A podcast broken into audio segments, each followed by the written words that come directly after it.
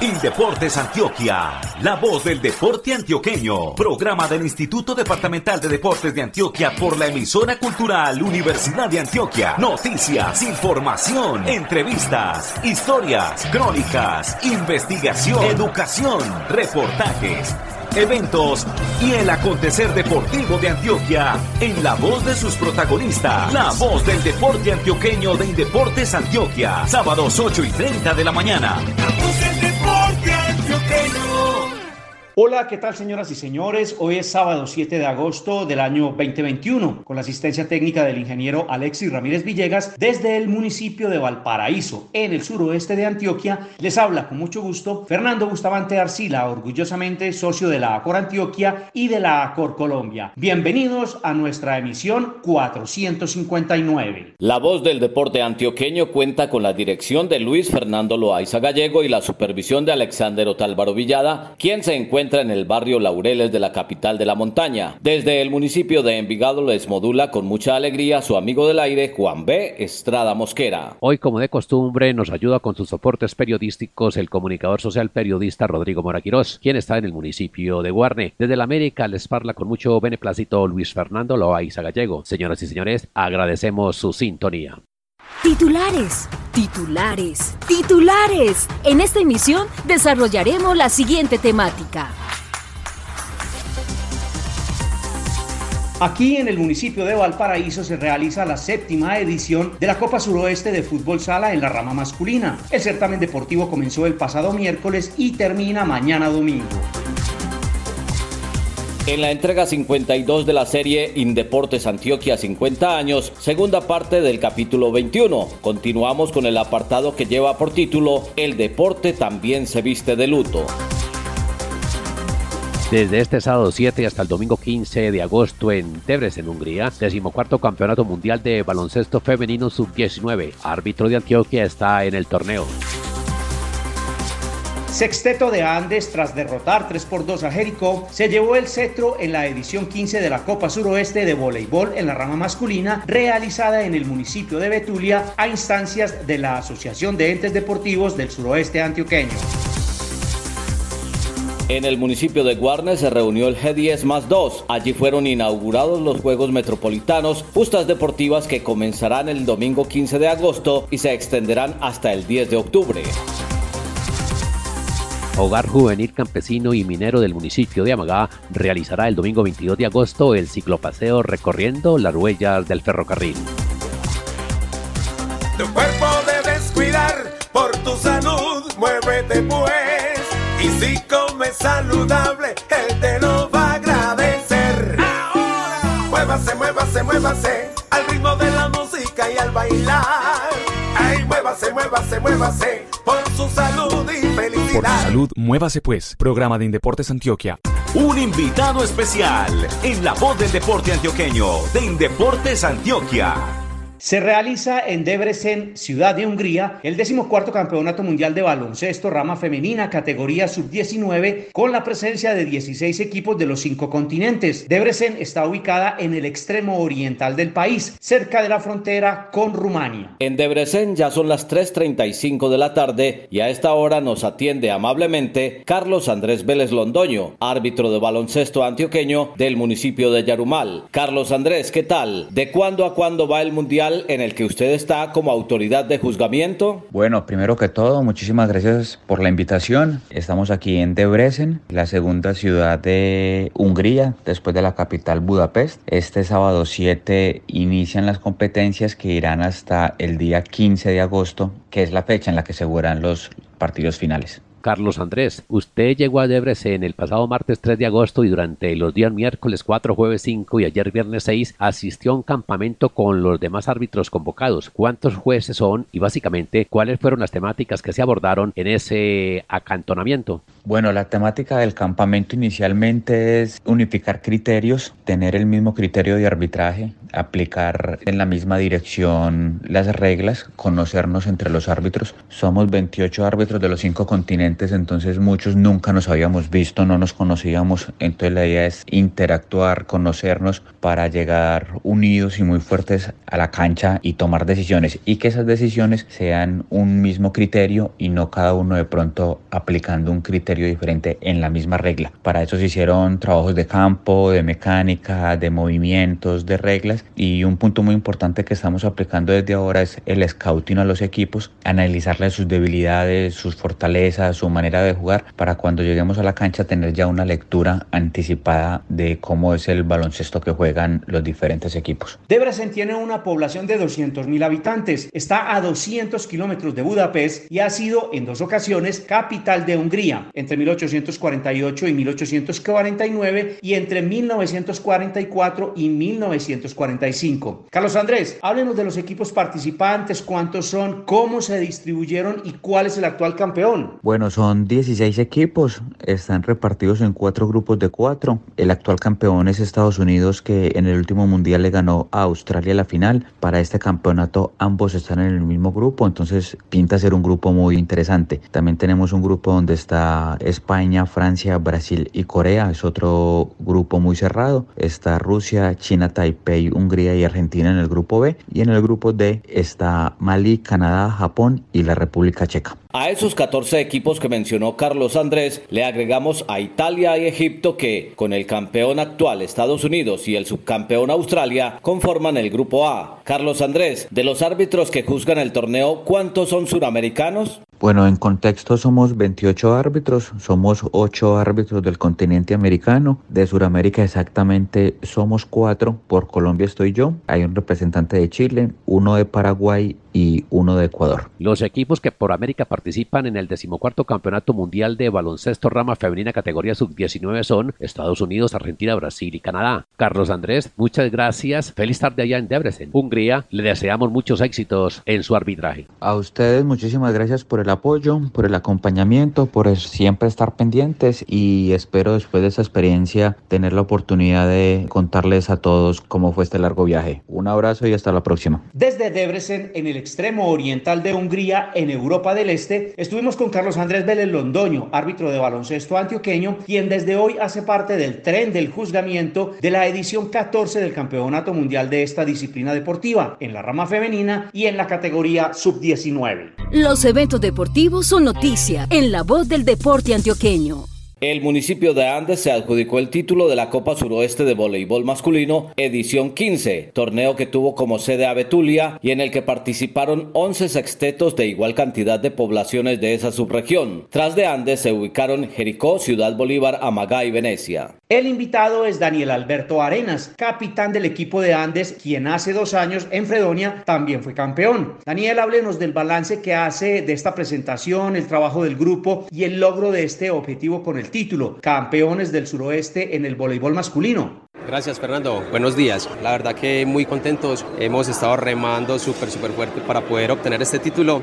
El balance ha sido muy muy muy positivo, todas las victorias han sido parte del equipo de Andes cuando hemos jugado y bueno, esta vez rectificamos el título por segunda vez consecutiva, pletóricos y repletos de alegría. Los otros seis equipos participantes en la Copa Suroeste de Voleibol Masculino fueron Titiribí, Concordia, Urrao, Jardín La Pintada y Betulia. Daniel Albert Farinas de Andes, ¿en qué consistió el compromiso de grupo? ¿En qué radicó el trabajo del equipo para el logro del campeonato? Nosotros nos conocemos desde hace tiempo ya y eso es lo que nos ha hecho formar también como jugadores en cancha, nos conocemos, conocemos el juego. Eso es súper importante pues porque de eso radica todo. Ahora Daniel Alberto, hablemos del público que asistió en cada jornada al Coliseo y también de algunas cosas que no se ven en el campo de juego, pero que son importantes como son la alimentación y en general el certamen deportivo que organizó Asdesa. súper bien. El público, excelente. La alimentación, súper, súper buena. Nosotros vamos muy, muy contentos y nos llevamos un buen recuerdo del municipio de Betulia. Terminada la Copa Suroeste de Voleibol Masculina, ¿qué viene ahora? No solo para Andes, sino para los otros municipios de la comarca en cuanto a esta disciplina se refiere. Se acercan los Juegos Deportivos de Indeportes Antioquia. Ustedes, Daniel, ¿en qué se van a enfocar específicamente? Ya básicamente tenemos que proyectarnos para la competencia sub-21, entonces vamos a estar entrenando súper, súper fuerte con los pelados que vienen de abajo, la parte de y nosotros como ya selección mayor apoyarlos y bueno, estamos dándole. Andes, en lo que va de la reactivación deportiva, ha ganado tres certámenes, los Juegos Interadministrativos, la Copa Suroeste de Fútbol de Salón Femenino y la Copa de Voleibol Masculino. Daniel Alberto, ¿cuál es el mensaje para la comunidad de Andes tras este triunfo en Betulia? A todos ellos, muchas gracias por el apoyo, gracias por tanto y gracias por estar pendientes siempre de nosotros. Daniel Alberto Arenas, doble campeón de voleibol con Andes en la Copa Suroeste Rama Masculina. La primera vez en 2019 en la edición 14 en Fredonia y ahora en la edición 15 en el municipio de Betulia. Muchas gracias por estar con nosotros y muchos éxitos para él y el voleibol andino. Indeportes Antioquia presenta 50 años de vida, recuerdos, historias y anécdotas de medio siglo de existencia del Instituto Departamental de Deportes de Antioquia.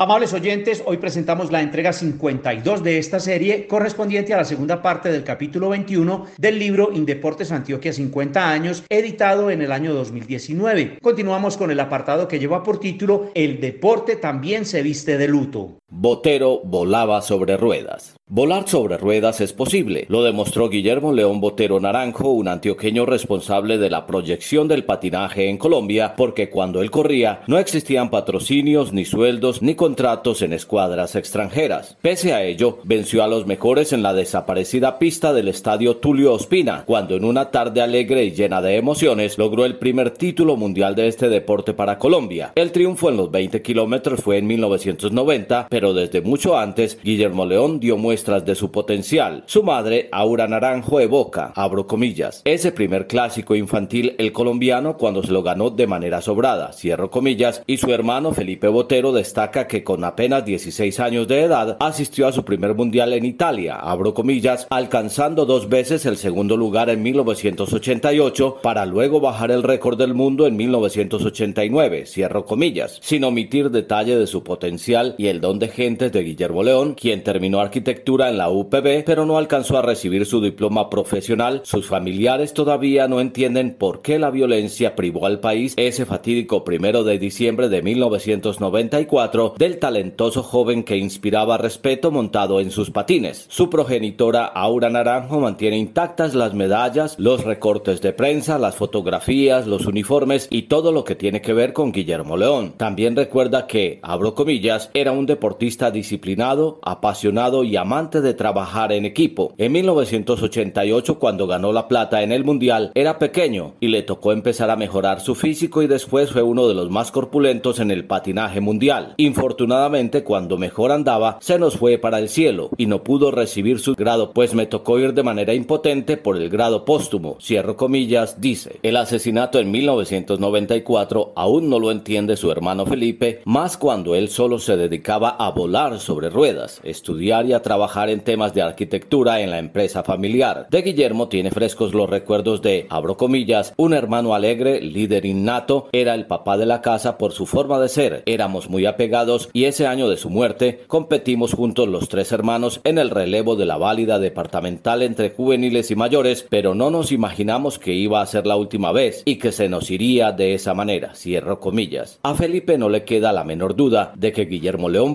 Naranjo fue el pionero del patinaje, abrió a Colombia hacia el mundo, les mostró el camino europeo a los patinadores mundiales y le demostró al mundo que en el país este deporte tenía futuro. La prueba está en que actualmente Colombia es el rival a vencer en cada competencia internacional. Lástima que la violencia privó el primero de diciembre de 1994 en Medellín a Guillermo de hacer realidad tantos sueños que tenía y lo convirtió en otro mártir del deporte colombiano. Así hayan judicializado a los asesinos, tanto a la autora intelectual como a los autores materiales, la tragedia nunca tendrá fin y el patinaje mundial seguirá lamentando la ausencia del pionero de uno de los deportes que mayor reconocimiento internacional le da al país. Andrés Escobar. El defensor campeón con Nacional en la Libertadores de 1989 y la Liga Colombiana de 1991 regresó al país luego de disputar el Mundial de Estados Unidos 94 y fue asesinado el 2 de julio de ese año en las afueras de una discoteca en Medellín, en la vía a Las Palmas. La versión inicial indica que el móvil es el autogol en el partido entre Colombia y Estados Unidos afectando apuestas. Con el paso de los años surgen otras versiones. Martín Zapata. Su muerte ocurrió en abril de 2006 en la urbanización Barranquilla al oriente de Cali, al parecer luego de una riña. Según la policía, Zapata departía con algunos amigos en la vía pública cuando se presentó una discusión al parecer por una mujer. El hombre le disparó hiriéndolo mortalmente. Elson Becerra, el exjugador del Junior de Barranquilla, encontró la muerte a las 9 y 15 de la noche del 8 de enero de 2006 en el populoso sector de La Boquilla, en el suroccidente de Cartagena. Versiones policiales indican que Becerra recibió cuatro impactos de bala en medio de una riña dentro del bar El Chinón. Mal herido fue transportado a la clínica Vargas del barrio Torices, a donde llegó sin signos vitales. Juan Gómez. El 15 de diciembre de 2009, el futbolista Juan Gómez Rúa fue asesinado a tiros en Sabaneta por supuesto robo del vehículo o inconvenientes con una mujer. El jugador del DIN solo alcanzó a jugar un partido profesional en 2009 ante Huila. Cristian Racero, el exjugador barranquillero del Atlético Junior, fue asesinado en la madrugada del domingo 27 de mayo de 2012 con un arma de fuego, en extraños hechos que son investigados por la Policía Metropolitana de la ciudad caribeña colombiana. Hasta aquí esta segunda entrega del capítulo 22 del libro Indeportes Antioquia 50 años, en el que hablamos de que el deporte también se viste de luto. La próxima semana les contaremos aspectos de deportistas que perecieron víctimas de la violencia en nuestro país, entre ellos Omar Cañas, Felipe Pérez, Juan Guillermo Villa, Elvis Álvarez y Rubén Darío Palacios.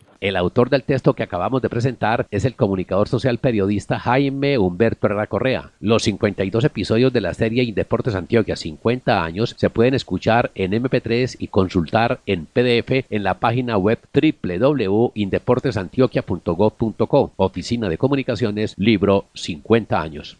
Mensajes en la voz del deporte antioqueño de Indeportes Antioquia.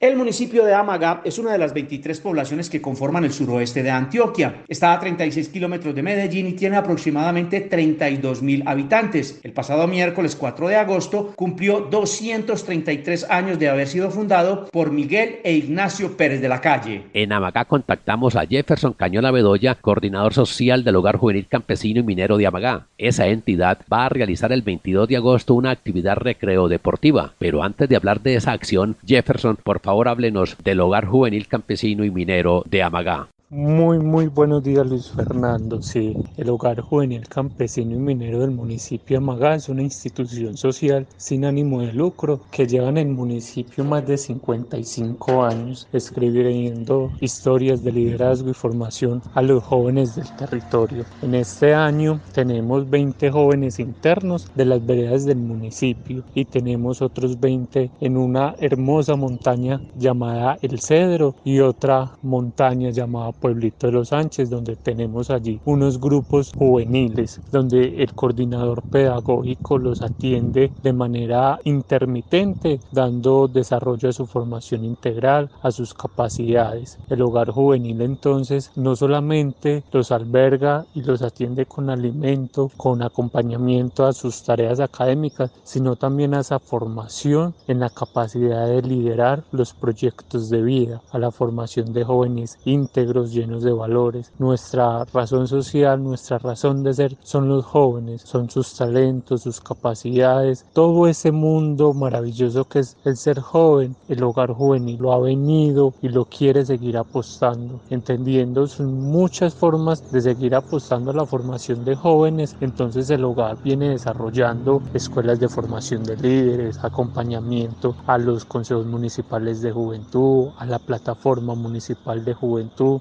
ese concepto de participación ciudadana con el enfoque juvenil. Jefferson, ahora sí, recorriendo las huellas del ferrocarril. Así se denomina el ciclopaseo que el Hogar Juvenil Campesino y Minero de Amagá va a realizar el domingo 22 de agosto. Por favor, contextualícenos sobre lo que es la actividad, su fin, objetivos y, en fin, generalidades del evento. Recorriendo las huellas del ferrocarril es una iniciativa que el Hogar Juvenil tiene para tener un contacto social, es decir, que las personas vuelvan otra vez a casa, vuelvan otra vez a nuestro hogar, conozcan nuestras instalaciones, nuestros procesos sociales y pedagógicos. Ese es el principal objetivo, es volver a dar apertura a estas instalaciones, a esta vida social. Es un recorrido por varias partes turísticas del territorio, el viaducto, la ferrería, partes del municipio, Jonás, que son partes súper turísticas que el municipio cuenta. La idea es poder a través de un ciclopaseo recorrer todas estas instalaciones, recorrer todas esas partes turísticas del sector y terminar acá, terminar acá en nuestro hogar juvenil, con un compartir, con unas chirimías, con unas rifas. ¿Qué tienen que hacer todas las personas que estén interesadas? Lo que tienen que hacer es escribirnos al celular 310 495 2167 310 495 2167 allí pedir toda, toda la información, hacer su pago, la inscripción tiene un valor de 30 mil pesos y ahí nos van a decir qué es lo que vamos a hacer ese día, para qué vamos a hacer eso y es seguir sosteniendo esta razón social, es seguir apostando a la formación de jóvenes rurales, de la identidad campesina, de sostener este hermoso paisaje, que la idea es que lo volvamos a ver, es la viva imagen de la casa antioqueña corredores amplios, ventanas amplias, portadas abiertas. Es volver a reconocer nuestras raíces y decir allá en el municipio de Amagá hay un hogar juvenil apostando todo por nuestros jóvenes, por cambiar sus proyectos de vida y formar, seguir formando a Jefferson Cañola Bedoya, coordinador social del Hogar Juvenil Campesino y Minero de Amagá, a las directivas del mismo y a los jóvenes que hacen parte de la institución les deseamos los mayores éxitos en la realización el domingo 22 de agosto del ciclopaseo. Jefferson, muchas gracias, feliz día. A usted, Luis Fernando, gracias por la entrevista. Los esperamos a todos ansiosos con las puertas abiertas a lo que es el Hogar Juvenil Campesino y Minero de Amagá. Torneos, campeonatos y juegos en la voz del deporte antioqueño.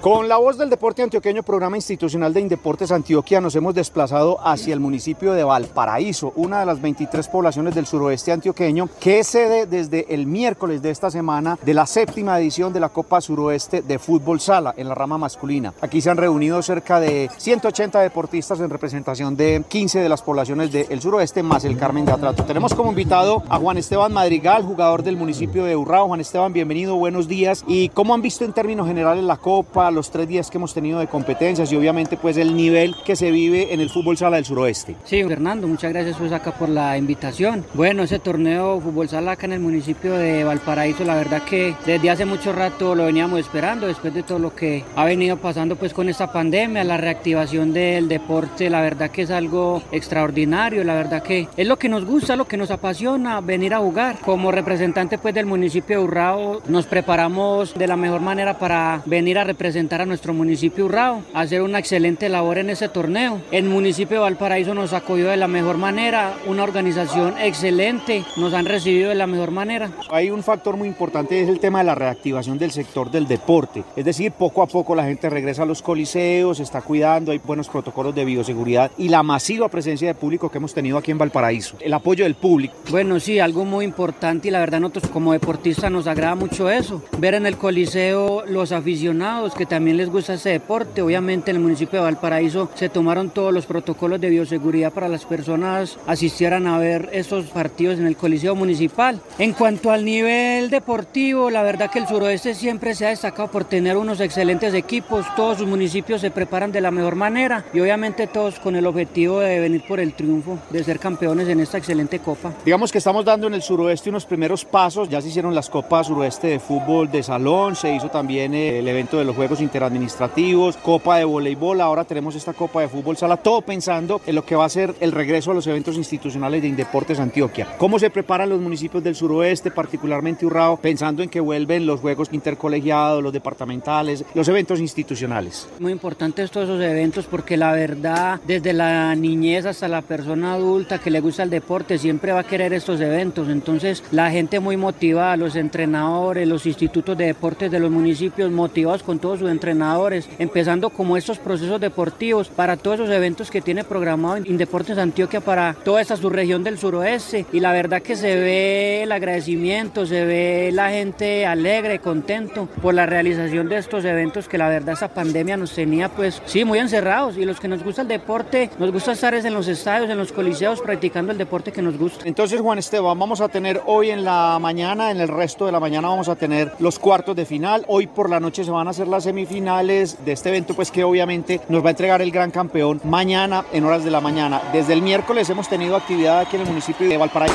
Muchas gracias por acompañarnos en La Voz del Deporte Antioqueño y suerte para lo que resta del torneo. Muchas gracias aquí por la invitación y la verdad que sea una excelente final. Ha pasado entonces Juan Esteban Madrigal en La Voz del Deporte Antioqueño, programa institucional de Indeportes de Antioquia desde el municipio de Valparaíso.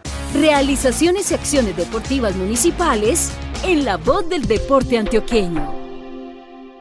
En San Pedro de Urabá, desde el jueves y hasta ayer viernes, se realizó el encuentro subregional de actividad física y salud de Urabá. En San Juan de Urabá, ayer viernes, se reunieron los entes deportivos de la subregión. Entre los temas abordados, la creación del G11 y los Juegos de Mar y Playa. En el municipio de Guarnes realizó la reunión del G10 más 2 del Valle de Aburrá. En el encuentro se inauguraron los segundos Juegos Metropolitanos que comenzarán el domingo 15 de agosto. Con protagonistas de esa cita, el comunicador social periodista Rodrigo Moraquirós, a quien saludamos en Guarne. Estamos con el gerente de Indeportes Antioquia, lo que significa la inauguración de este evento que más 10 juegos área metropolitana más dos municipios, Guatapé y Guarne. Para nosotros como Indeportes Antioquia es el mensaje que le queremos dejar a toda la comunidad del mundo deportivo, pero no solamente a la del mundo deportivo, sino en general, comunidad en general, de que estamos y entramos en un proceso de reactivación a través de los diferentes eventos, de la necesidad de la actividad física, de la necesidad de volver de nuevo a la competencia. Es muy importante para nosotros, no solamente en la línea de altos logros, sino en la línea de fomento, este tema de llevar a cabo estas competencias y esa muy particularmente integra a los 10 municipios del área metropolitana y dos municipios del oriente y que sabemos que va a servir como termómetro importante para medir cómo hemos ido avanzando y cómo nos reactivamos en este tema de pandemia. Sadi Alberto Osa Cardona es el gerente de deportes del municipio de Guarne. Bueno, lo que significa para ustedes entrar otra vez a competencia en el área metropolitana, no solamente para ustedes, sino los deportistas. Estamos muy motivados porque en el nivel de lo que es la preparación para juegos departamentales, participar de esta segunda versión de juegos metropolitanos nos ayuda mucho a mirar cómo va todo lo que es la preparación física, técnica, táctica, psicológica de los diferentes equipos. Máxime con la motivación de que este año participan deportes de conjunto, no solo individuales, entonces digamos que da más fogueo y mayor participación a todos nuestros deportistas en esta presencialidad. Karen Tatiana Robledo es deportista de voleibol del municipio de Estrella. Bueno, lo que significa para ustedes volver otra vez a las canchas. Bueno, esto es como volver a vivir porque uno entrena para poder poner en práctica, para poder verse en una cancha, para tener buenos resultados y para cumplir metas a nivel personal como a nivel grupal, colectivo. Alexander Marunanda es deportista del Inder de Girardota. Las expectativas para estos Juegos Metropolitanos y bienvenido sea porque era algo que se había perdido ya en el área metropolitana. Es bueno volver a reactivar el deporte, los torneos. Sé que hay muchos jugadores, no solamente parte mía, sino hay otros pues que también están ansiosos de volver a retomar las competencias, volver a competir, sentir esa adrenalina, esa emoción de juego, de sentir el rival ahí cerquita, de tener el balón, de volver a competir, entrenar fuerte para tener esos resultados. Cristian Palacio Piedraíta es integrante del municipio de la Estrella Deportista del Atletismo. Bueno, bienvenido a los Juegos Metropolitanos. Pues estamos pues muy contentos de estar nuevamente en competencias, otra vez en la segunda jornada de los Juegos Metropolitanos G10, volver a participar y volver eh, después de tantas crisis que se vivieron en el país y en el mundo, es muy ratificante poder volver a competir. Gracias a Rodrigo Moraquirós, quien informó desde el municipio de Guarne. Antes de terminar esta emisión, la voz del deporte antioqueño felicita a Anthony José Zambrano de la Cruz, Guajiro de Maicao y de la Liga de Atletismo del Atlántico por su medalla de plata en la prueba de 400 metros planos en los Juegos Olímpicos de Tokio. Igualmente vayan nuestras congratulaciones para Lorena Arenas, también medallista de plata olímpica, ella en la prueba de 20 kilómetros marcha. Saludos campeones. No te quedes en la cama el corazón te reclama. Y ahora vamos a cantar. Un, dos, tres, por su salud, muévase pues. Y Deportes Antioquia. Muévase pues.